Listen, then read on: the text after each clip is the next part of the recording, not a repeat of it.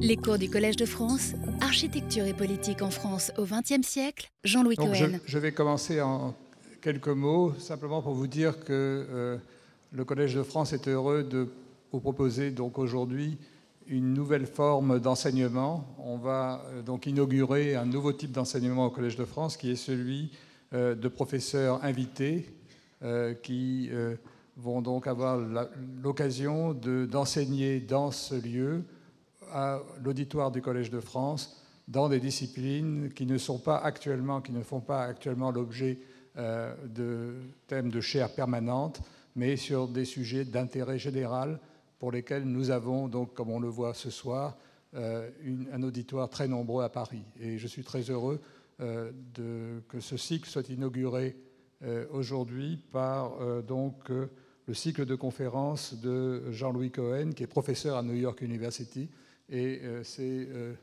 le professeur Antoine Compagnon qui va le présenter de façon euh, plus détaillée aujourd'hui. Merci. Notre administrateur, Serge Arroche, m'a confié la tâche de vous présenter, cher Jean-Louis Cohen, et je vous, vous voirai donc durant quelques minutes, bien que nous nous connaissions depuis quelques décennies.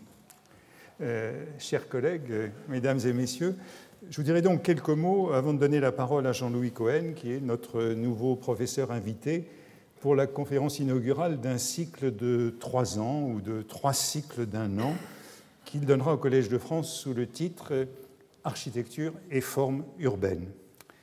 Serge Haroche présentait la semaine dernière notre nouveau collègue Alain Fischer dans la chaire de médecine expérimentale il pouvait dire qu'il y avait eu 68 médecins euh, jusqu'ici dans cet établissement, ce qui est un record. Rien de tel pour euh, l'architecture, euh, profession libérale qui a été peu représentée au Collège de France au cours de son histoire, en tout cas jusqu'à une date récente, et la création de la chaire de création artistique, puisque le premier titulaire en a été un éminent architecte, Christian de Porzampar, qui a donné en février 2006 la leçon inaugurale d'une chaire annuelle intitulée Architecture, figure du monde, figure du temps. Mais nous n'avons pas eu de second architecte dans cette chaire annuelle. Dans le passé du Collège de France, cherchant bien, j'ai tout de même trouvé un architecte, un nom. Albert Gabriel, 1883-1972, architecte et archéologue, spécialiste de l'Anatolie, auteur d'une thèse sur les fortifications de Rhodes et de fouilles en Égypte et en Syrie, professeur d'histoire de l'art, spécialisé en architecture et en archéologie, qui a été professeur à Caen, à Strasbourg, à Istanbul, qui est le fondateur de l'Institut français d'études anatoliennes, dont il a été le premier directeur de 1930 à 1941. Il a été élu au Collège de France en 1941 dans des circonstances que je rappellerai et qui intéresseront Jean-Louis. Il a d'abord été candidat contre Henri Faucillon en février 1938 dans la chaire d'esthétique et histoire de l'art. Faucillon était présenté par Étienne Gilson. Albert Gabriel était présenté par Lucien Fèvre et Louis Massignon. Il n'a pas été élu, mais il a été de nouveau candidat en janvier 1941. C'est la première élection euh, sous l'occupation, sous Vichy. Il est de nouveau présenté dans une chaire d'histoire des arts de l'Orient musulman par Lucien Fèvre et Louis Massignon. Il est soutenu par André Siegfried et Léon Robert. C'est donc euh, des soutiens très forts. Le projet concurrent est un projet d'archéologie et de philologie assyro-babylonienne présenté par euh, Paul Pelliot pour le grand sinologue, pour Édouard Dorme. Euh, Gabriel l'emporte de peu, mais la réaction de Vichy, du cabinet du maréchal Pétain, est hostile. Hostile en vérité aux deux candidats et il en résulte, un mois après, un décret du 22 février 1941 qui suspend les présentations de chaires au Collège de France jusqu'à la fin de la guerre. Mais euh, Vichy est un endroit compliqué et 15 jours après, un nouveau décret, 4 mars 1941, abroge le décret du 22 février et relance les candidatures. Les deux candidats étaient en vérité impossibles pour euh, Vichy. Dorme, pour euh, l'assyro-babylonien, était un ancien dominicain qui avait quitté l'ordre et l'Église et qui s'était marié. Gabriel, lui, était soupçonné de sympathie communiste. On trouve aux archives nationales un rapport du SD, le service de renseignement de la SS, du 13 mai 1941 sur les deux candidats. L'ancien père dominicain Dorme, aujourd'hui marié à une juive, et le professeur Gabriel, directeur de l'Institut français d'Istanbul, agent d'une organisation communiste franco-russe. Pour le SD, le Collège de France est infesté de juifs et de communistes, et la cooptation n'arrange rien.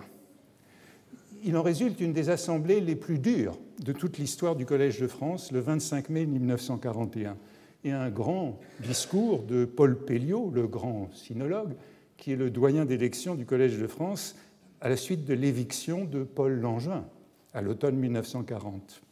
Et euh, c'est un très beau discours d'unanimité qui se termine par ces mots soutien de cet architecte, Albert Gabriel, dont euh, Pelliot n'avait pas été le présentateur. Hein. Albert Gabriel, dit-il, n'a de biblique que son nom d'archange. Aussi loin qu'il puisse remonter, ses aïeux étaient des deux côtés des paysans champenois. Il appartient à une famille terrien du pur terroir français. Vous voyez comme ces choses sont dites avec élégance. Le même jour, le Collège de France procéda à trois élections. C'est comme ça que le Collège a procédé sous Vichy. Antoine Lacassagne, grand médecin dans la chaire de médecine expérimentale, dont on a marqué la succession la semaine dernière, Albert Gabriel, malgré les soupçons de communisme, et le troisième candidat qui explique pourquoi l'élection a pu avoir lieu. C'est la chaire de philosophie qui est destinée à Louis Lavelle, qui n'est autre que le directeur de cabinet du ministre de l'Instruction publique de Vichy, Jérôme Carcopino. C'est lui qui a transmis, en tant que délégué du ministre au Collège de France, toutes les instructions de Vichy depuis l'été 40. Voilà comment un architecte a été élu au Collège de France en 1941. Je n'en ai pas encore trouvé d'autres, mais un mot de quelques autres précédents tout de même, comme une chaire d'art monumental occupé par Paul Léon de 1933 à 1940, cher de la ville de Paris. Et dans sa leçon inaugurale, Paul Léon faisait référence à d'autres précédents. Charles Blanc, Charles Blanc qui était le frère de Louis Blanc, me semble-t-il, qui était lui aussi un ancien directeur des beaux-arts. Nous avons donc eu au Collège de France deux anciens directeurs des beaux-arts dans cette chaire d'esthétique et d'histoire de l'art. Et euh, vous vous inscrivez, Jean-Louis Cohen, au fond, dans cette tradition, puisque de 1998 à 2003, vous avez élaboré et dirigé le projet de Cité de l'architecture et du patrimoine dans le Palais de Chaillot, et que, au cours de ce mandat, vous avez dirigé l'Institut français d'architecture et le Musée des monuments français. Paul Léon, je le rappelle, a lui été révoqué en 1940 de sa chaire du Collège de France à la suite de cette statue des Juifs transmise par Louis Lavelle. Je le cite parce qu'il est l'auteur d'un ouvrage qui m'a fait penser à, votre exposition euh, du Palais de Chaillot aujourd'hui. Il était donc le directeur des Beaux-Arts et l'auteur d'un livre sur la renaissance des ruines, maisons, monuments, publié en 1918, dans lequel on trouve des illustrations qui sont identiques à celles de l'exposition euh, du Palais de Chaillot euh, qui a été organisée par Jean-Louis Cohen, où on voit les cathédrales, en l'occurrence celle d'Amiens, protégées par des sacs de sable, les mêmes sacs pendant la Première Guerre et pendant la Seconde Guerre mondiale. Autrement dit, il a parfois été question d'architecture, en tout cas de monuments, de patrimoine architectural. Aussi, lorsqu'il a été question il y a deux ans de varier sur la tradition de la chaire d'esthétique et d'histoire de l'art, l'idée s'est vite offerte d'une ouverture vers l'histoire de l'architecture et comment ne pas songer à vous, cher Jean-Louis Cohen, représentant de cette discipline et acteur sur ce terrain depuis longtemps. Vous êtes donc architecte et historien, auteur de travaux sur l'architecture et les villes du XIXe siècle à aujourd'hui.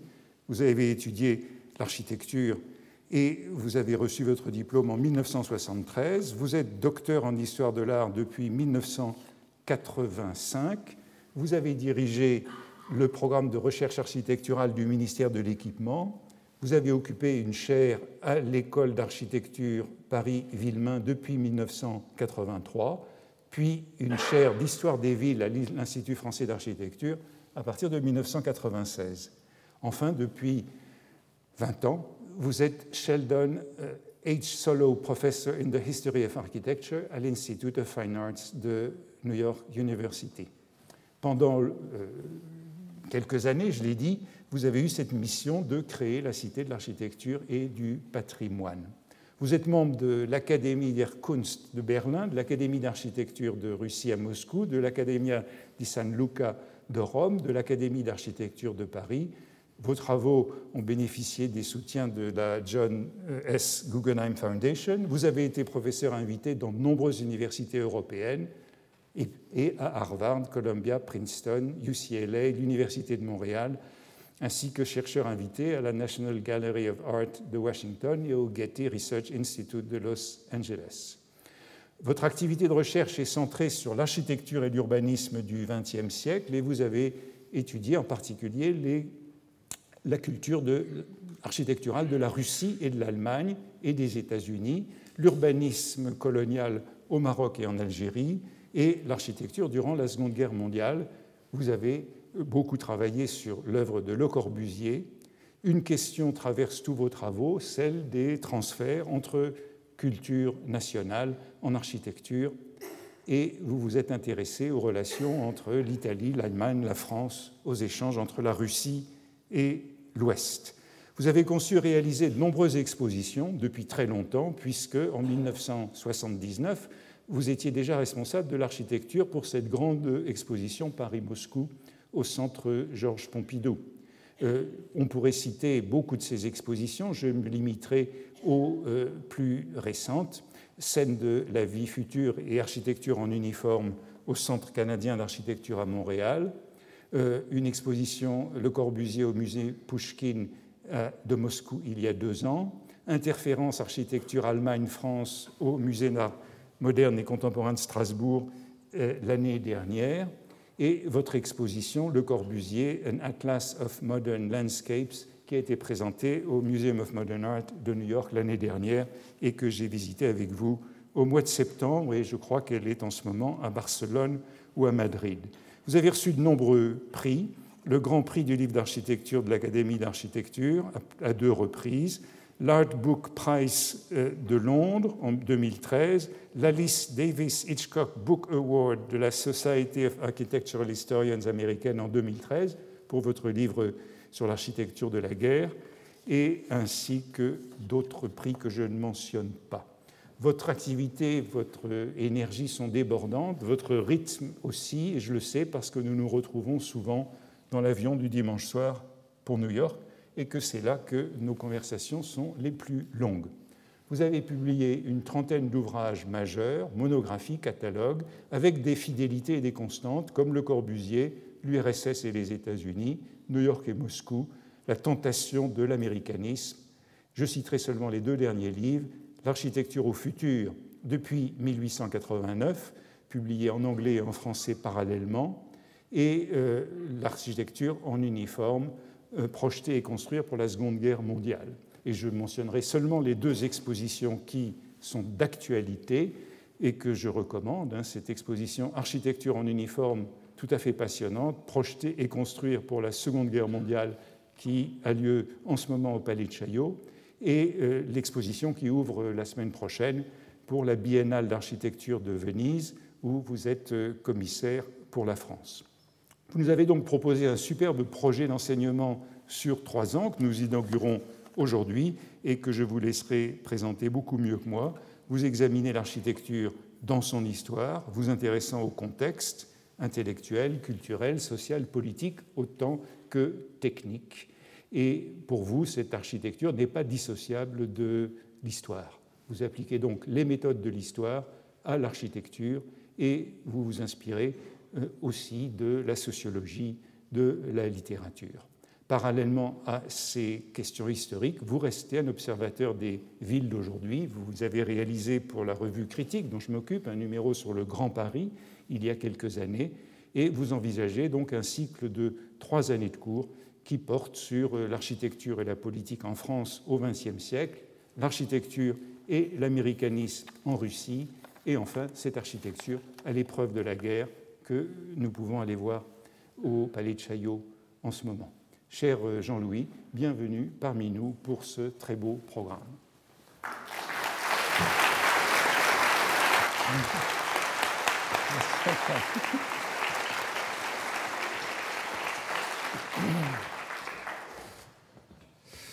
Euh, mille merci, cher Antoine, pour cette euh, introduction trop flatteuse. Il vaut toujours mieux entendre son oraison funèbre de son vivant. Hein. C'est toujours intéressant. Merci donc pour ce, panorama. Euh, monsieur l'administrateur, mesdames et messieurs les professeurs, permettez-moi tout d'abord, ce soir, d'exprimer ma gratitude envers vous pour me donner l'occasion de parler en ces murs pendant trois printemps consécutifs. Euh, chers collègues, chers amis, chères auditrices et auditeurs, au-delà de la reconnaissance des travaux que j'ai conduits depuis une quarantaine d'années, je vois dans cette invitation l'indice d'une attention nouvelle à cette discipline particulière qu'est l'architecture. Et ce que vient de dire Antoine Compagnon ne, m'a pas fait changer d'avis, puisque Gabriel, c'est avant tout que Pierre Pinon, présent, ici, a étudié dans tous les détails, était avant tout un, un archéologue. C'est donc en grande partie au rapport trouble de l'architecture avec le champ de la connaissance, avec la littérature et avec la ville que je voudrais consacrer mes réflexions de ce jour, sans entrer dans le détail des cours que je donnerai cette année. Le Collège de France n'a jamais, euh, et j'aimerais voir la première image, le Collège de France n'a jamais dédaigné l'architecture. Qu'il s'agisse d'abriter ses activités dans les édifices de la montagne Sainte-Geneviève ou de lui consacrer certains de ses enseignements. Quelques mots s'imposent donc à propos de l'architecture du collège avant d'évoquer l'architecture au collège.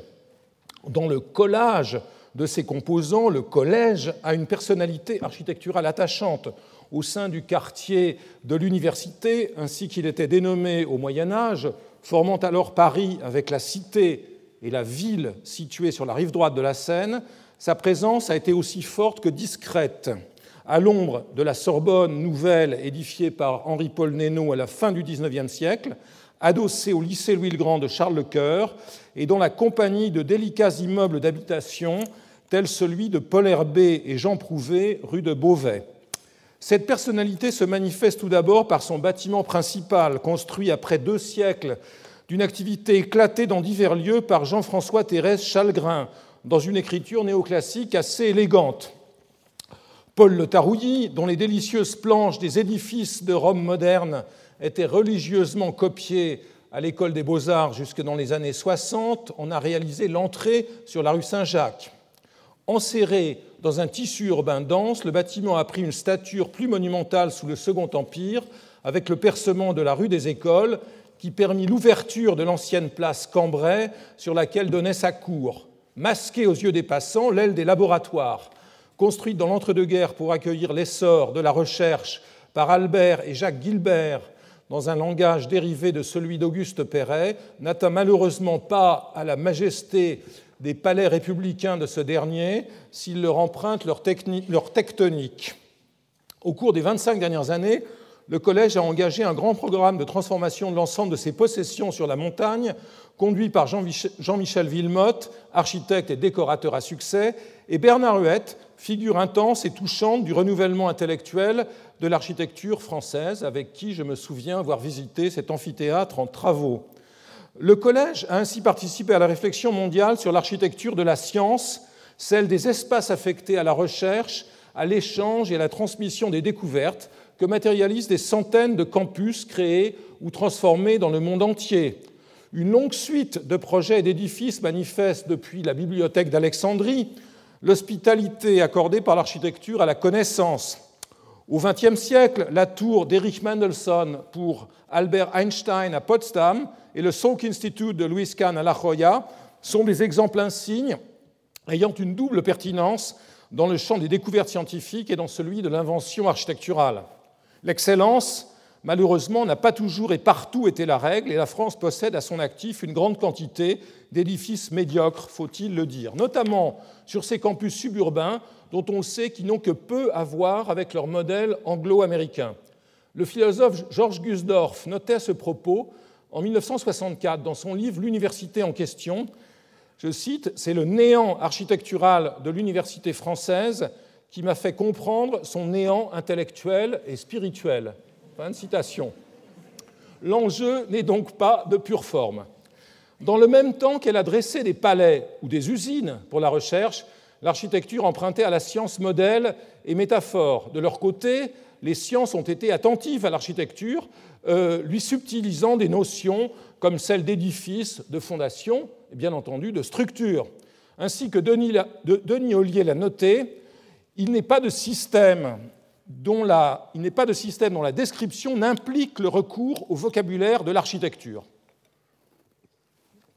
L'hommage explicite de la science à certains de ses protagonistes est plus exceptionnel et exemple remarquable et récent, un exemple remarquable et récent à ce propos est celui des fullérenes, ces molécules de carbone créées il y a 30 ans par Harold Kroto, Robert Curl et Richard Smalley et nommées en référence au génial Richard Buckminster Fuller, dont les Bucky Balls perpétuent le surnom. Les sciences ont-elles été pour autant hospitalières à l'architecture comme discipline intellectuelle, comme champ de recherche en tant que tel? Rien n'est moins sûr. Si j'en reste au Collège de France, la densité de son architecture propre et de celle qui l'entoure dans son quartier n'a pas d'équivalent en matière d'enseignement. Je n'ignore nullement, bien sûr, la présence de l'histoire de l'architecture dans les cours de nombreux professeurs. Ce fut récemment le cas de Roland Recht, éminent spécialiste des églises gothiques, qui débuta en 2001 son cours en associant celle-ci à ce qu'il considérait comme la naissance de l'architecture moderne. Ce fut le cas de ses prédécesseurs historiens de l'art, évoqués par Antoine Compagnon, qui, chacun à leur manière, prirent en compte les enjeux architecturaux. Charles Blanc fut le premier d'entre eux. Euh, il fut une inspiration pour le jeune Charles-Édouard Jeanneret, connu plus tard sous le nom de Le Corbusier, et dont je parlerai peut-être un peu trop ce soir. Le Corbusier, Jeanneret fut un lecteur attentif de la grammaire des arts du dessin euh, de Charles Blanc. Paul Léon, attentif à la discipline naissante de l'urbanisme, très clairvoyant, et à la reconstruction des monuments historiques détruits pendant la Première Guerre mondiale. André Michel, élève de Blanc, est plus intéressé par la sculpture mais qui fit bonne place à l'architecture dans sa monumentale Histoire de l'art. Henri Faucillon, dans les années 30, et André Chastel, à partir de 1970, se centrèrent quant à eux sur un cycle ou une période euh, plus précise. Le dernier nommé, Chastel, s'intéressait aussi à l'architecture contemporaine, notamment lorsqu'il était tout jeune chroniqueur au Monde. Et considérant la Renaissance, il n'a jamais isolé l'architecture euh, des arts pratiqués dans ce qu'il appelait le grand atelier italien. Je réserverai à une autre occasion l'analyse précise de ces enseignements et de ceux des archéologues dans lesquels les édifices ont été et restent au nombre des objets historiques étudiés. Euh, il est cependant difficile d'ignorer aussi la présence de l'architecture dans les cours de Michel Foucault, qui s'est intéressé aux hôpitaux, aux prisons, aux asiles et à tous les lieux du pouvoir et de la technique. Et j'ose penser que les excellents cours donnés par mon ami Christian de Porzampar en 2005, lorsqu'il fut le premier titulaire de la chaire des arts, n'ont pas été oubliés. L'architecture n'a donc pas été négligée au, collège. En parallèle au déroulement euh, de ses enseignements dans les murs, elle a fait par ailleurs l'objet d'une véritable recherche scientifique dont je voudrais dire deux mots. Cette recherche trouve son origine exclusive ou du moins, sinon son origine exclusive, du moins son point de départ politique, dans un rapport rédigé en 1971 à la demande du ministre des Affaires culturelles par André Lichnerovitch, titulaire entre 1952 et 1986 de la chaire de physique mathématique du collège. Intitulé La fonction architecturale, virgule, la recherche architecturale, il a conduit à la création du Comité pour la recherche et le développement en architecture, ou CORDA, Surtout, l'impulsion donnée en 1971 a permis l'émergence d'un milieu autonome assurant la formation de nouveaux professionnels par la recherche et encourageant la création de laboratoires spécifiques adossés aux écoles d'architecture. À la recherche patiente revendiquée par Le Corbusier, celle de l'atelier, avant tout centrée sur le projet, s'ajoutait enfin une véritable recherche fondée scientifiquement.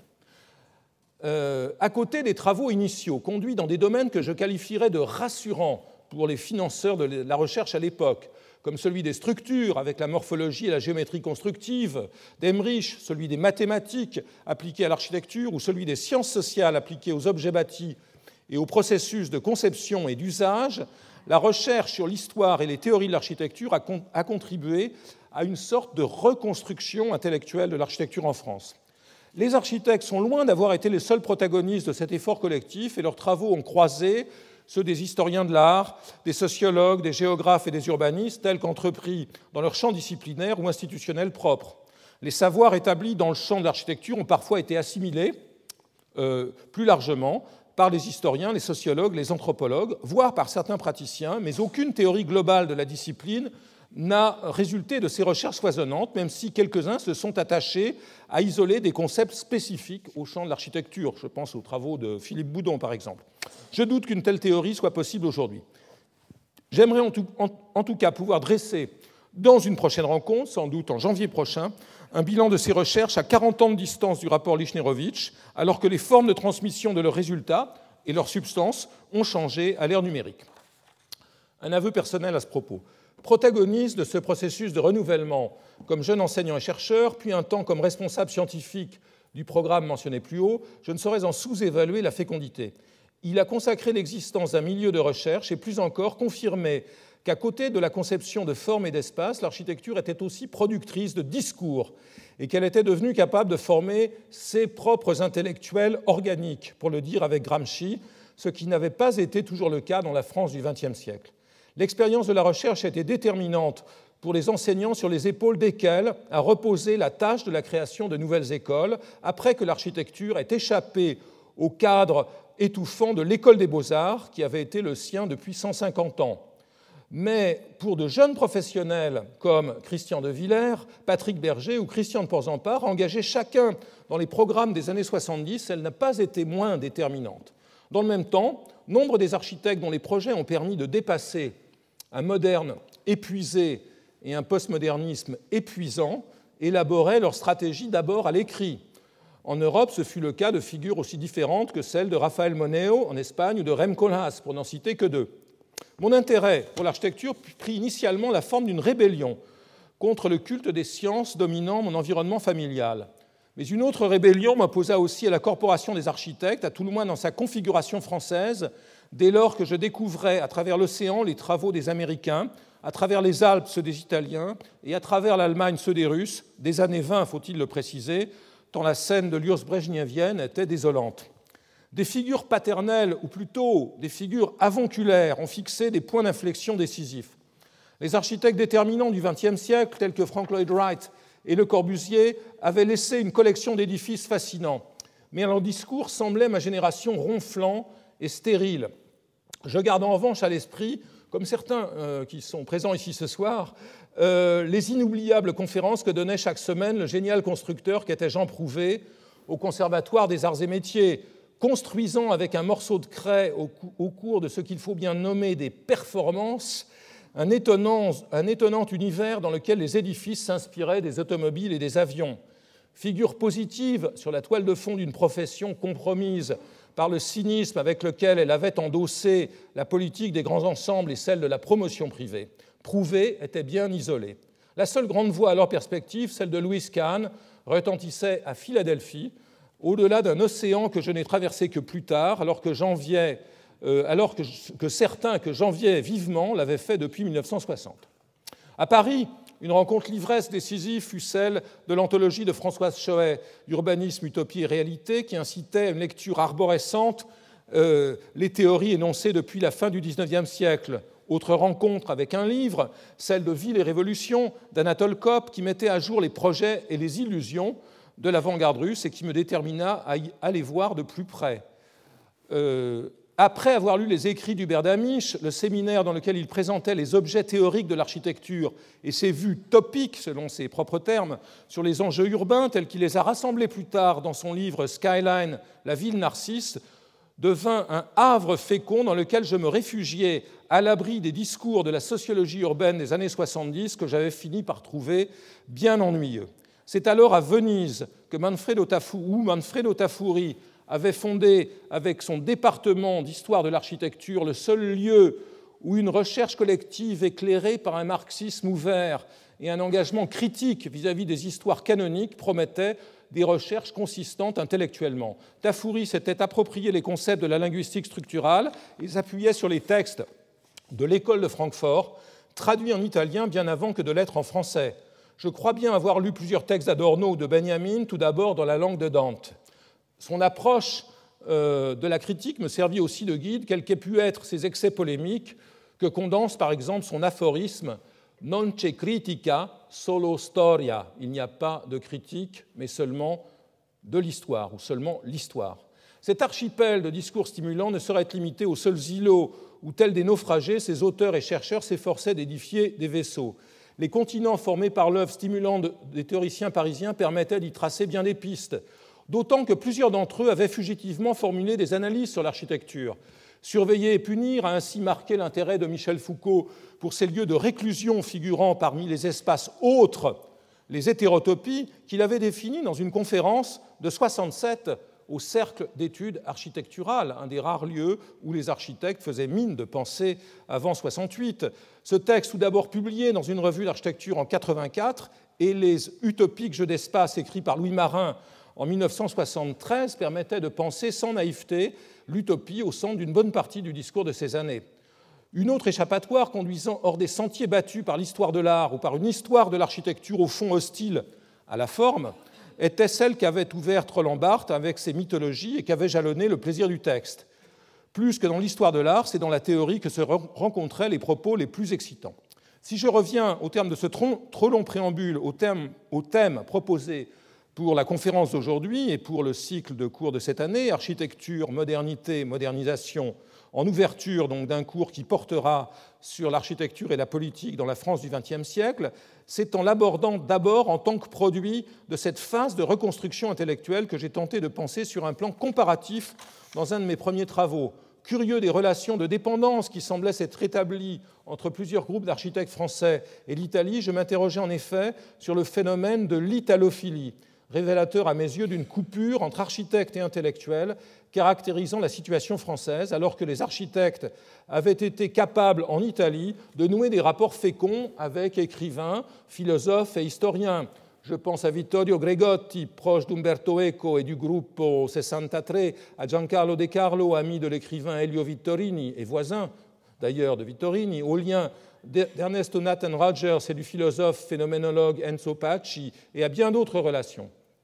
Questionner la modernité en architecture, comme Rem Koolhaas y invite cet été les visiteurs de la Biennale de Venise, ne consiste pas seulement à recenser les éléments nouveaux apparus dans le lexique de l'architecture, ou en suivant l'axe syntactique, si on a recours à un modèle linguistique, à distinguer les nouveaux modes de composition et d'agrégation des formes imaginés depuis la création de ce qu'il est convenu d'appeler, entre guillemets, le mouvement moderne, rapporté le plus banalement aux figures de Wright, Le Corbusier, Walter Gropius ou Ludwig Mies van der Rohe. Comme l'a Antoine Compagnon dans ses cinq paradoxes, la modernité peut être conduite à la célébration du nouveau et au culte du futur, deux attitudes fréquentes chez les architectes radicaux depuis le milieu du XIXe siècle. Hector Oro était contemporain de Baudelaire, dont il est difficile de trouver des homologues dans l'architecture par ailleurs.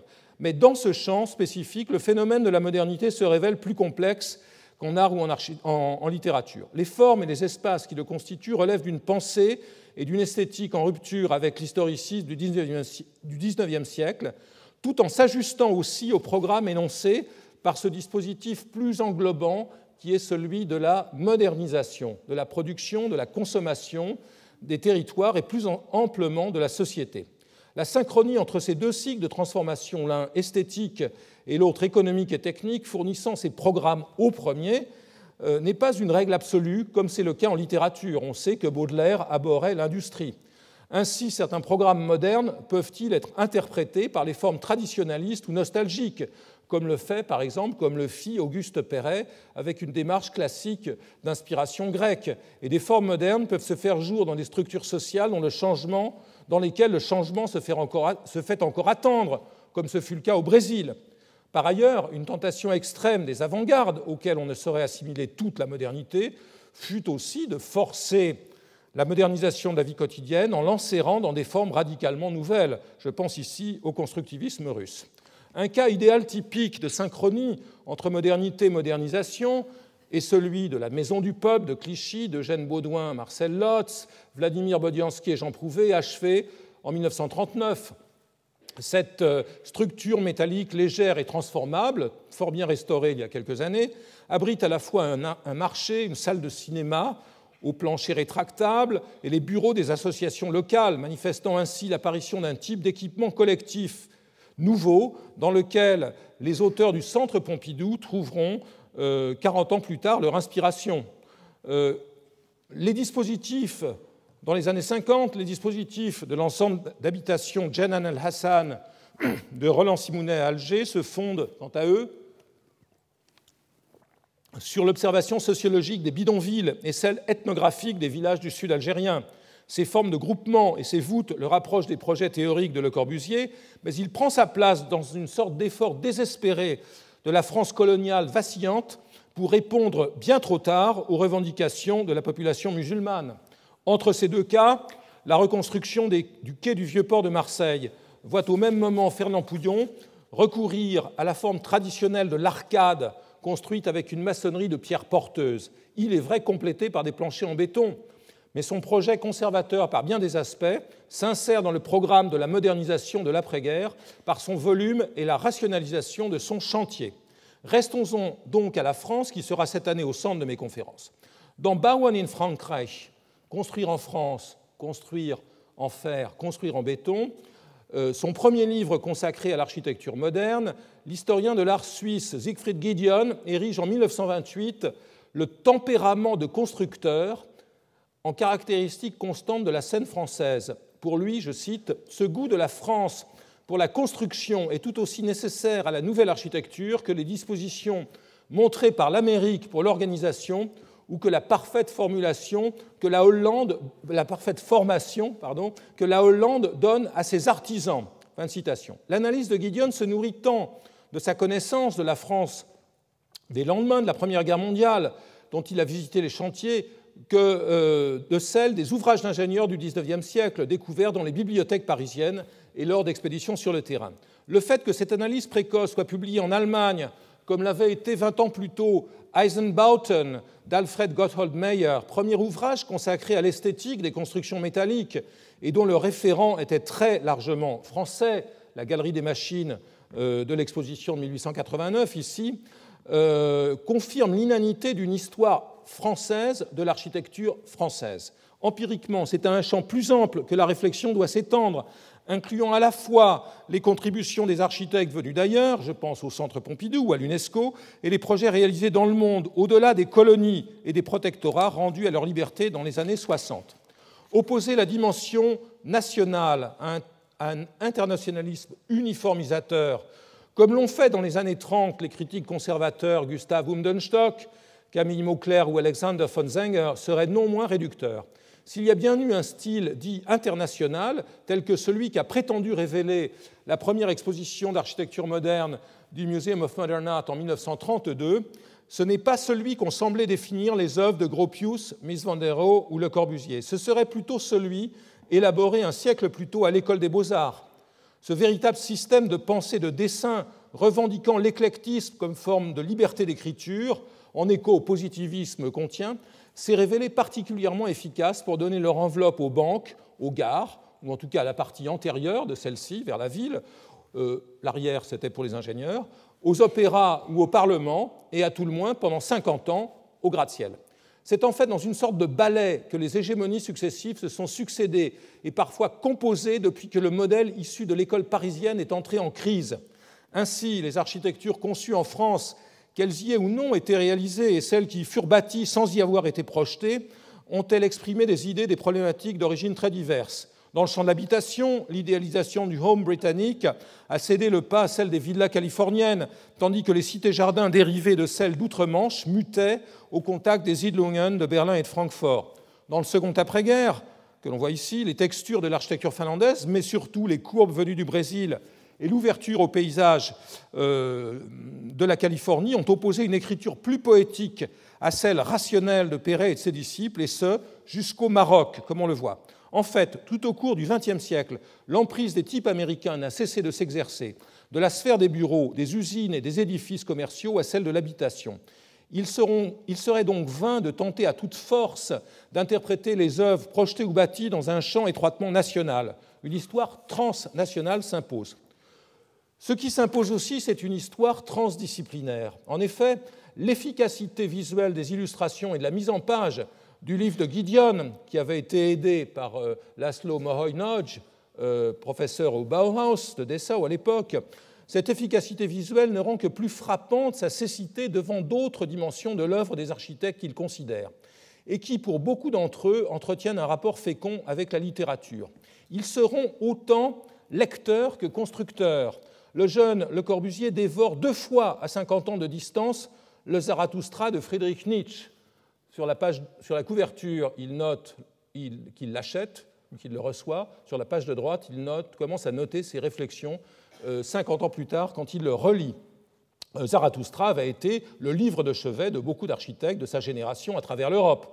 Euh, grand lecteur de Rousseau, Le Corbusier puise dans les poèmes de Mallarmé certaines des formules qui le rendront célèbre, avant de faire son miel, si je puis dire, de L'homme et la coquille de Paul Valéry. Sur ses vieux jours, il profitera de ses longs vols vers l'Inde pour lire sans relâche Rabelais, Cervantes et aussi Bataille.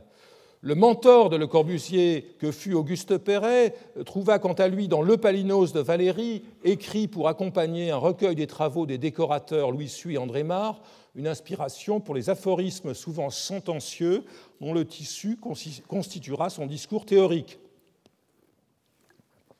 Son aîné de quelques années, Tony Garnier, pur produit de l'école des beaux-arts, avant de se rebeller contre elle depuis sa filiale romaine qu'était la Villa Médicis, puisera dans Travail, l'un des quatre évangiles d'Émile Zola, le programme de la cité industrielle, projet idéal qu'il dessine par phase de 1901 à 1917.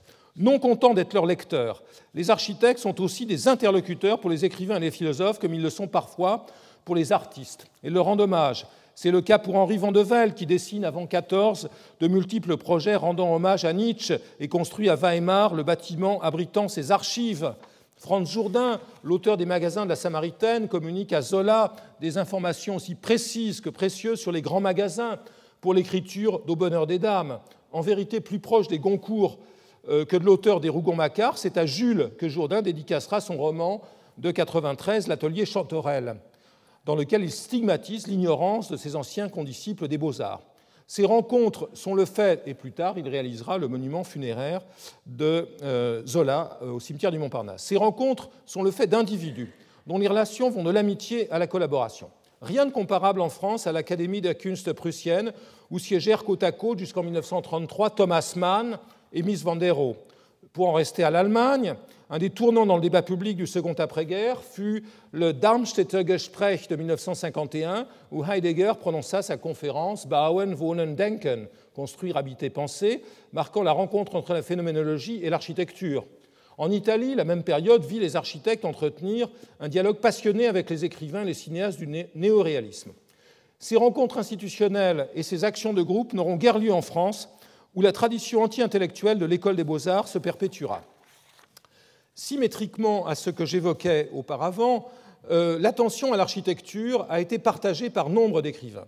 Si Zola a étudié les grands magasins parisiens, il s'est aussi interrogé sur l'avenir dans ses romans. Dans l'œuvre, Zola prend parti, prêtant à son personnage Claude Lantier, inspiré, comme on le sait par Cézanne, un véritable programme, je cite. Il voulait, il réclamait avec des gestes violents la formule architecturale de cette démocratie, l'œuvre de pierre qu'il exprimerait, l'édifice où elle serait chez elle, quelque chose d'immense et de fort, de simple et de grand, ce quelque chose qui s'indiquait déjà dans nos gares, dans nos halles, avec la solide élégance de leur charpente de fer, mais épuré encore, haussé jusqu'à la beauté, euh, disant la grandeur de nos conquêtes. Champ ouvert à l'imagination prospective, l'architecture a aussi été considérée par les écrivains dans ses principes et dans ses rapports avec les autres arts et la société. Paul Valéry faisait écho en 1891 dans son Paradoxe sur l'architecte, le premier texte qu'il publia, à Schelling, qui avait vu dans l'architecture une gefrorene Musik, une musique congelée. Je cite euh, Valéry Le paradoxe de l'architecture est donc d'être de la musique présente sous forme de choses de la musique qui ne nous échappe plus, qui ne s'échappe plus, qui ne s'enfuit plus. Le site était simple présence dénuée de sens, il a été doué de sens en donnant au temple la force de sa présence massive. La musique était disparition permanente, l'architecture est apparition permanente, surgissement ininterrompu de l'ordre. La fluidité sinueuse et évanescente du souffle s'est transmuée en une écriture stable, scripta manent. Cette dimension ordonnatrice a été entendue de plusieurs manières.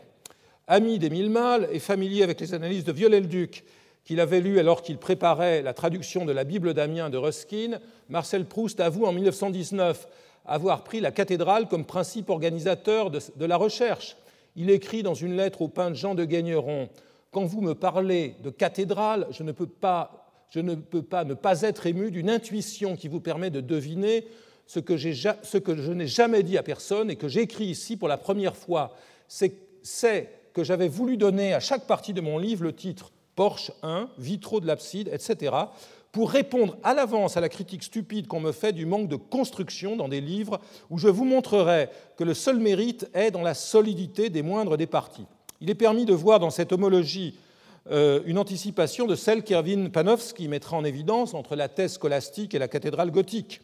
Une mise en perspective euh, historique plus ample conduirait à saint Thomas, dont la Summa se fonde sur une analogie avec l'architecture et qui, en retour, a été une source essentielle pour le lecteur qu'en fut Miss Vandero lorsque Bataille dénonce en 1929, dans un article du dictionnaire critique, la chiome architecturale, celle qui exerce les grands monuments, il voit dans cet ordre l'affirmation d'un dispositif tyrannique, s'exerçant bien au-delà du domaine du bâtiment, dans la physionomie, dans le costume, la musique ou la peinture. L'architecture n'est plus remarquable par sa capacité à organiser le discours, mais devient une force imposant euh, par la logique de la majesté et de l'autorité, le silence aux multitudes. Au moment où Bataille rédige son article, un programme sans précédent de construction d'habitations est engagé avec la loi Loucheur pour le financement public du logement, amorçant une sorte d'appropriation populaire de l'architecture, dont les manifestations prennent ainsi sur le terrain un sens bien différent.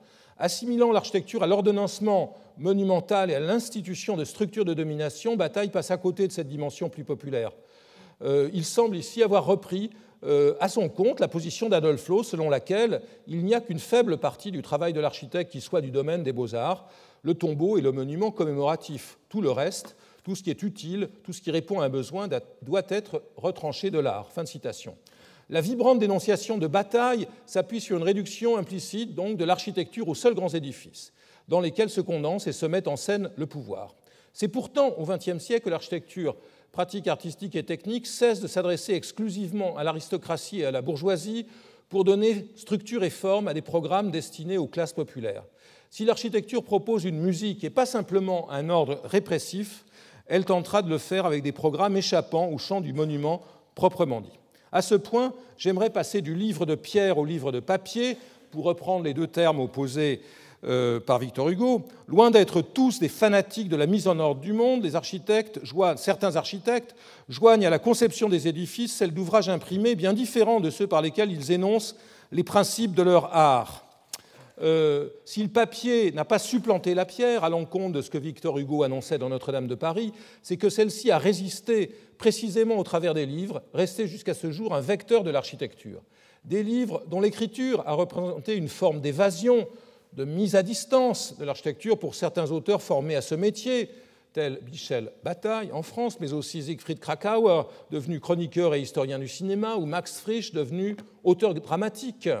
Pour ceux qui sont restés fidèles à leur discipline, euh, l'écriture a fait partie de ce qu'Umberto Eco a dénommé dans sa préface à la traduction française du Territorio dell'Architettura de Gregotti le rêve léonardien de l'architecte qui, je cite, reflète l'idéal renaissant de l'intellectuel complet qui cherche à harmoniser à travers son projet tous les problèmes et toutes les réponses de la culture de son temps. Fin de citation. Polygraphe, quelques-uns l'ont été à l'extrême, tel Viollet-le-Duc, Frank Lloyd Wright ou Le Corbusier, doublant leur œuvre bâtie d'un œuvre écrit abondant et varié dans ses horizons et ses genres. Cette pulsion scripturale participe d'une stratégie de la persuasion et se distingue ainsi de celle qui a conduit tant d'architectes à rédiger des ouvrages platement descriptifs ou rendant compte de leur production euh, simplement dans la mesure où elle aboutit à formuler les cadres dans lesquels les projets de leurs auteurs sont intelligibles. À côté des énoncés doctrinaux ou des instruments de persuasion, les livres prennent aussi la forme de reportages, ouvrant les yeux du public sur des réalités méconnues ou inaperçues. Le Corbusier invita ses lecteurs à ouvrir des yeux qui ne voyaient pas, selon lui, la figure est d'ailleurs malarméenne, euh, à ouvrir des yeux sur les bateaux, les autos et les avions, avant que Paul Virilio n'invite ses lecteurs à voir les bunkers du mur de l'Atlantique et que Rem Koolhaas ne dévoile les mystères de la rivière des Perles dans la Chine méridionale. Illustrer les livres de ces professionnels du visible que sont les architectes sont aussi des projets graphiques et des objets esthétiques qui appelleraient d'autres analyses. Attentif à ce qu'il nommait le physique le physique du livre, Valéry emprunte à Le Corbusier un de ses slogans pour voir dans le livre contemporain une parfaite machine à lire, terme de Valéry. Il présente les deux vertus d'un livre dans un de ses euh, textes. Euh, à côté et à part de la lecture même, écrit-il, existe et subsiste l'aspect d'ensemble de toute chose écrite.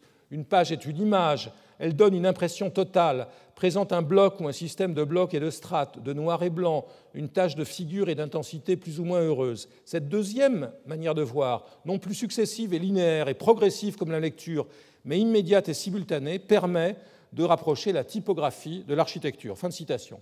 Attentif à bien des dimensions de l'architecture, Valéry fut, ne l'oublions pas, professeur de poétique au Collège de France de 1937 à 1945. J'ai placé ces conférences sous le double signe de l'architecture et de la forme urbaine, ce qui appelle une brève mise au point. La tension entre l'édifice et la ville a été particulièrement intensifiée par la modernité, à tel point qu'une des raisons de l'hostilité rencontrée par l'architecture moderne dans beaucoup de pays a été son incapacité à constituer un environnement urbain vivable, pour des raisons qui ne lui sont pas toujours imputables. Je néglige nullement à ce propos les considérations sociales selon lesquelles deux édifices identiques formellement peuvent avoir des destins opposés, comme le montre la destinée des unités d'habitation de Le Corbusier, investissement recherché par les universitaires et les psychanalystes, pour celle de Marseille et grande carcasse à l'abandon après avoir été longtemps à l'abandon après avoir été désertée par les sidérurgistes chômeurs à briller en forêt. Deux situations urbaines opposées ont fait d'un prototype optimiste une ruine avant que des militants ne lui inventent une nouvelle vocation. L'objet architectural peut être pensé dans ses règles autonomes de conception et de production, lesquelles peuvent être objectivées et analysées selon plusieurs méthodes dont les rapports avec le champ littéraire sont évidents, j'ai à l'esprit un exemple parmi d'autres, l'analyse génétique à la façon de Pierre-Marc de Biasy, productif pour retracer les étapes du processus de conception, et plus encore le travail de Bruno Reichlin, qui utilise les figures de la rhétorique pour rendre compte des dispositifs imaginés par Le Corbusier, encore lui, ou Luigi Moretti. Je pense notamment à sa belle interprétation des ouvertures du pavillon de la Villa Church, en la composition de laquelle il met à jour, je n'ai pas le temps de vous l'expliquer aujourd'hui, un chiasme décisif. La relation de l'objet architectural à l'espace urbain et au paysage a été au centre de l'attention de deux générations depuis une cinquantaine d'années. Elle traversait par exemple trois livres fondateurs publiés à quelques mois de distance en 1966 L'architettura della città d'Aldo Rossi, Il territorio dell'architettura de Vittorio Gregotti et Complexity and Contradiction in Architecture de Robert Venturi. Tous deux, heureusement, traduits en français un peu tard parfois. Leurs problématiques très différentes rendent compte de l'ampleur de l'enjeu. Rossi considère la ville comme un artefact, comme une œuvre collective d'architecture, s'appuyant sur les travaux des géographes français et sur la notion de mémoire collective proposée par Maurice Albvax. Se référant à la notion de territoire de façon métaphorique lorsqu'il s'efforce d'étendre les contours de la discipline architecturale, Grégotti envisage aussi son intervention à l'échelle de grandes formations géographiques, ce qu'il pratiquera dans certains projets pour le sud de l'Italie et la Sicile. Quant à Venturi, dont le propos est centré sur l'œuvre isolée, c'est avec des figures comme celle de l'inflexion qu'il rend compte de l'ajustement des édifices au tracé urbain en étudiant les églises romaines. Ces trois ouvrages sont publiés une quinzaine d'années avant l'irruption de l'attitude postmoderne que marquera la Biennale de Venise de 1980 avec la Strada Novissima de Paolo Portoghesi. Si Grégotti tente en 66 de perpétuer l'attitude des modernes en suggérant une architecture dilatée à l'échelle des grands tracés paysagers, tant Rossi que Venturi critiquent de leur côté l'idée d'une architecture autonome, centrée sur ses propres règles de constitution et faisant fi de la complexité urbaine. Je ne sacrifierai pas à un espèce de culte volontariste de la continuité entre ville et édifice, dont l'architecture dite urbaine fut l'expression dans l'Italie des années 60-70. Euh, c'est sur des formes multiples, littérales ou structurelles de la relation entre l'objet bâti et l'ensemble urbain que je voudrais m'interroger, sans opposer à l'extrême les deux termes de la réflexion, qui plus qu'à deux échelles correspondent à deux systèmes techniques, sociaux et artistiques. Quand bien même elle refuserait d'être déterminée par des gabarits, des alignements ou des esthétiques réglementées, l'architecture est inscrite dans l'espace urbain, constitué par la conjugaison d'un substrat géographique, de flux, de réseaux, de paysages artificiels, mais aussi par le continuum des édifices.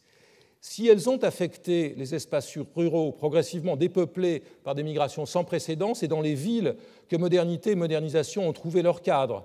Dans le premier tiers du XXe siècle, l'émergence de la grande ville, de la métropole, dont l'Allemagne et les États-Unis ont été les cadres principaux à transformer les mentalités, comme l'a bien vu alors Georg Simmel, tout en conditionnant l'architecture. Je pense aux réflexions de Karl Scheffler ou au projet effrayant de Ludwig Hilbersheimer sur la forme et l'esthétique de la Großstadt.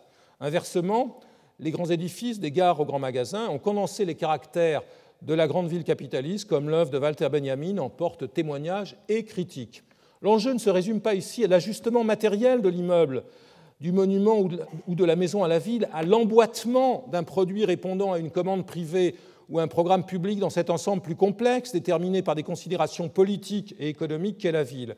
Les paramètres objectifs que sont la densité, la hauteur, l'axialité ou la topographie font l'objet d'interprétations artistiques subjectives dans lesquelles interviennent les mythes et les représentations. L'élaboration d'une architecture parisienne, berlinoise ou carioca passe par l'ajustement à des stéréotypes ou au contraire par un effort inductif pour les dépasser. Un tel effort échappe à la démarche objective ou se voulant telle qui serait celle d'une architecture au service de la commande, dès lors que l'imagination est nourrie, comme Hubert Damisch le note dans Skyline, par le rêve ou le désir. Au risque d'être caricatural ou simpliste, et j'en viens à la dernière partie de cet exposé un peu trop long, j'évoquerai les attitudes qui se sont succédées ou se sont opposées au sujet de cet ajustement de l'édifice et de la ville depuis la fin du XIXe siècle. Les compositions élaborées par les anciens élèves des beaux-arts n'ont pas seulement répondu aux programmes monumentaux de la Troisième République, elles ont été exportées dans les Amériques, de Chicago à Buenos Aires, dans les Balkans et au Moyen-Orient, formant des ensembles urbains informés par le modèle haussmannien. Euh, à l'ordre sublime des grandes places ou des perspectives vertigineuses des boulevards réglées par les horizontales des balcons, s'est partiellement substitué à l'heure des programmes de la réforme sociale un ordre pittoresque. Ce nouveau principe est celui, par exemple, du règlement d'urbanisme de Paris élaboré en 1902 par Louis Bonnier et en vigueur pendant les deux premiers tiers du XXe siècle. La même préoccupation du contraste et de l'animation traverse les projets des cités-jardins, dont les sources se trouvent dans les tracés des villages anglais, français ou allemands. Ainsi, dans son manuel de 1909, Town Planning in Practice, Raymond Unwin s'appuie-t-il sur ces croquis des bourgs normands pour dessiner ces cités-jardins britanniques? Initialement formés à la première ou à la seconde de ces méthodes, la composition axiale ou la composition pittoresque, euh, axiale ou pittoresque, et parfois aux deux, les modernes s'opposeront fermement à toute continuité avec la ville ou le village du passé, non, non par ignorance, Frank Lloyd Wright avait participé à la construction du Chicago moderne et Le Corbusier était initialement un chaud partisan de la cité-jardin et des cités médiévales. Mais par haine de la ville existante et volonté de s'affirmer contre elle, Wright se construisit contre Chicago et Le Corbusier contre Paris en entendant être fidèle à Paris au nom d'une vision caricaturale de la ville réduite à ses seuls monuments. Si les beaux-arts étaient indifférents à la ville existante et entendaient lui substituer, lui substituer des tracés nouveaux, les modernes furent plus radicaux encore et entendirent l'ignorer, ou pire, la raser après en avoir condamné la densité et l'insalubrité. À la logique de l'intervention ponctuelle ou de l'extension par fragments, ils opposèrent celle de la grande nappe de tours ou de bars formée sur le modèle de l'industrie fordiste au service des managers de l'ère de l'organisation. Associée à la préfabrication et à une intervention publique conséquente, cette démarche a permis la production en masse de logements à bon marché, répondant ainsi à une partie des attentes des populations. Comme l'a écrit Bernard Huette, dont je salue à nouveau la mémoire en ce lieu, la charte d'Athènes, publiée en 1943 par Le Corbusier sous le parrainage assez douteux de Jean Giraudoux, a suggéré une anti-idée de ville. Dans le même temps, les architectes radicaux se réjouissaient de la destruction des villes d'Europe qui ouvrait la voie à leur remplacement par des entités rationnelles et cristallines, comme le grand ensemble des 4000 à la Courneuve l'illustre, euh, ici, euh, dans deux ou trois choses que je sais d'elle, film qu'il tourne à la Courneuve en 1967, Jean-Luc Godard voit dans cette réalisation l'illustration de la notion, je cite, d'ensemble envisagé comme en mathématiques, c'est-à-dire comme des structures totales où l'unité humaine de base est régie par des lois qui la dépassent, précisément parce que ce sont des lois d'ensemble. Fin de citation. Les solutions du XIXe siècle, telles que la ville haussmannienne et son système d'îlots fermés, peuvent être opposées rétrospectivement euh, au bar du XXe siècle, comme l'a fait Christian de qui opposa un âge 1 de la ville moderne, caractérisé par la continuité de son tissu et de ses rues corridors en haut, à un âge 2, caractérisé par la dislocation de l'espace en édifices discrets, séparés par des étendues informes. Tout en marquant mon intérêt pour l'âge 3 en bas, qu'il entendit inaugurer avec son concept d'îlot ouvert et dont beaucoup de ses projets ont démontré la justesse, je voudrais plaider, quant à moi, en faveur de ce que j'appellerais l'âge 1,5, entendant par là toutes les tentatives engagées pour transformer la ville des débuts de l'industrie sans pour autant la réduire à la juxtaposition sérielle euh, des tours et des bars. J'ai à l'esprit les grands îlots des plans allemands d'avant 14, les ensembles urbains de la Rome des années 20, les bars urbaines de euh, Giuseppe Terrani dans les années 30, tout autant que les cités-jardins transfigurés dans les Greenbelt Cities américaines. Dans cette problématique intermédiaire, le terme d'âge trouve ici ses limites, car il y a en fait chevauchement temporel entre ceux que Porzampar a définis, qui ne sont pas rigidement consécutifs, il y a des démarches qui entendent échapper à la fois à la tyrannie de la grande composition et à la loi des grands nombres mentionnée par Godard. Une de ces alternatives fut celle de Gaston Bardet dans les années 40-50, qui faisait porter son attention à la fois sur la morphologie sociale et la morphologie urbaine. Euh, euh, pendant que Bardet s'intéressait au substrat social de l'urbanisme, ainsi, la notion d'architecture urbaine a semblé un temps condenser les espoirs de ceux qui imaginaient retrouver la complexité de la ville historique.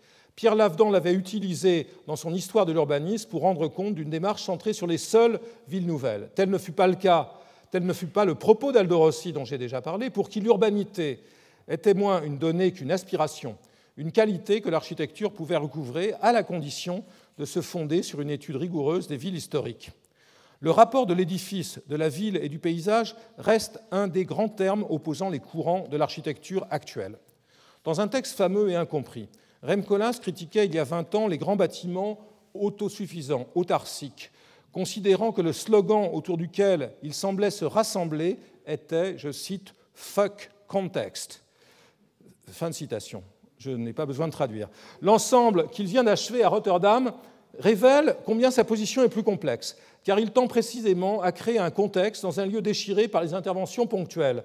Sur la pointe d'une île piquée de gratte-ciel, si je puis reprendre l'image que Henry James avait proposée lors de son, très étonné, lors de son retour à New York en 1904, cet édifice singulier et multiple à la fois vient donner en quelque sorte un cadre à ses voisins, qui ne parvenaient guère avant lui, par leur seule juxtaposition, à constituer un authentique paysage métropolitain. À cette démarche volontariste s'oppose l'attention avec laquelle d'autres architectes s'attachent à trouver les traces, les vestiges parfois ténus de l'historicité des lieux sur lesquels leurs projets peuvent s'appuyer en les interprétant poétiquement. Ils se situent aux antipodes de la politique de la tabula rasa à laquelle s'étaient résignés leurs prédécesseurs au lendemain de la Seconde Guerre mondiale. En 2009, Marc Auger explorateur attentif des non-lieux de la ville contemporaine, publiait dans Le Monde une tribune sur l'architecture globale, dans laquelle il se prenait à souhaiter que les architectes, euh, écrivait-il, réussissent à s'affranchir de la culture du projet, cette forme de pensée au coup par coup imposée par l'idéologie de la consommation pour rester ou redevenir des visionnaires du monde. Curieusement prisonnier d'une représentation dominante limitant l'architecture aux grands gestes souvent kitsch des vedettes de la Société mondiale du spectacle, Auger retrouvait les accents de bataille, oubliant au passage l'énergie déployée par des dizaines de milliers de praticiens armés précisément de cette culture du projet appliquée à des programmes prosaïques. Ce n'est pas dans les grands édifices des aéroports, aux opéras et aux musées, ces temples de la société contemporaine, qu'il la déploie, mais dans l'habitation, ici pour réhabiliter un grand ensemble, dans l'école, les services collectifs et tous les éléments du quotidien, à la recherche de ce que Zola nommait la formule architecturale de la démocratie lorsqu'il invitait les architectes à euh, aller de l'avant. À côté du déploiement euh, euh, et de la représentation des pouvoirs politiques ou économiques, l'architecture façonne le cadre quotidien des politiques sociales. Lui donner une qualité spatiale et esthétique n'est pas contradictoire avec les qualités d'usage qu'elle doit avoir, et c'est précisément dans la transposition poétique des usages qu'elle donne aujourd'hui le meilleur d'elle-même, participant pleinement du politique. Pour rendre compte, et je termine, pour rendre compte des cycles selon lesquels l'architecture ainsi définie largement s'est transformée, plutôt que de mettre en œuvre les méthodes historiques en la considérant comme un domaine étanche, je propose de l'inscrire pleinement dans l'histoire, en pensant à la fois les continuités dans la durée, les crises et les ruptures.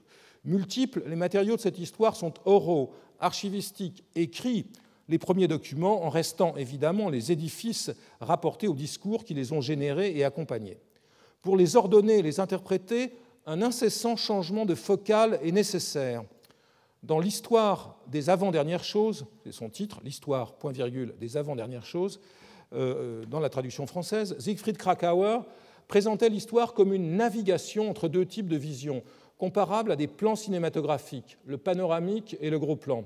Le premier rendrait compte des structures d'ensemble de ce qui serait une macro-histoire, tandis que le second permettrait de découvrir à l'échelle microscopique les destins et les expériences humaines. Telle que je la conçois, l'histoire de l'architecture appelle une navigation constante aussi entre, entre deux visions.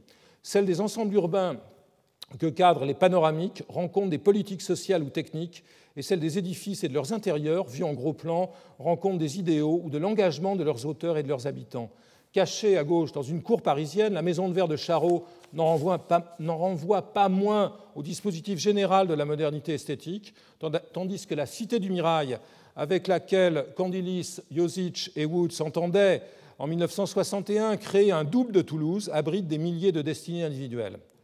La condition de la discipline pendant la Seconde Guerre mondiale, au centre de mon travail sur l'architecture dite en uniforme, n'est pensable également que dans une navigation permanente entre l'échelle macroscopique des grands édifices, figure insigne de la churme dénoncée par Bataille, incontestable dans ce cas, et les destins singuliers de tous ceux qui furent engagés dans leur conception ou dans celle d'habitacles minimaux et de refuges pour les plus humbles des humains.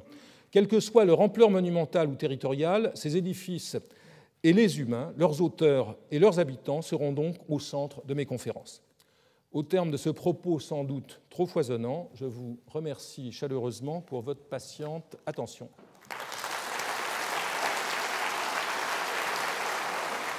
Retrouvez tous les enseignements du Collège de France sur www.colège-2-france.fr.